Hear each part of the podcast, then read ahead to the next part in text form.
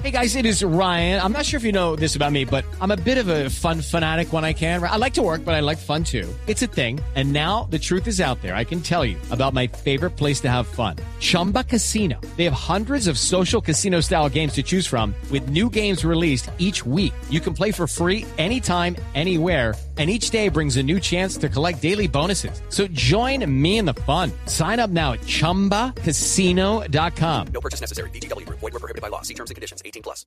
El presidente Juan Manuel Santos se pronunció sobre los hechos de corrupción al interior del ejército revelados hoy en el país. El mandatario manifestó su indignación. Detalles con Julián Camilo Amado.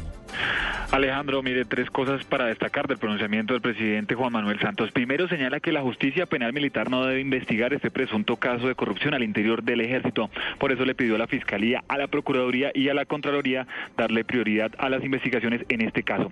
Segundo, le ordenó al ministro de Defensa, Juan Carlos Pinzón, que tome decisiones contundentes y ejemplares por este caso. Por, lo, por este caso es que no se descartan salidas de oficiales o revolcón en la cúpula militar en las próximas horas o días.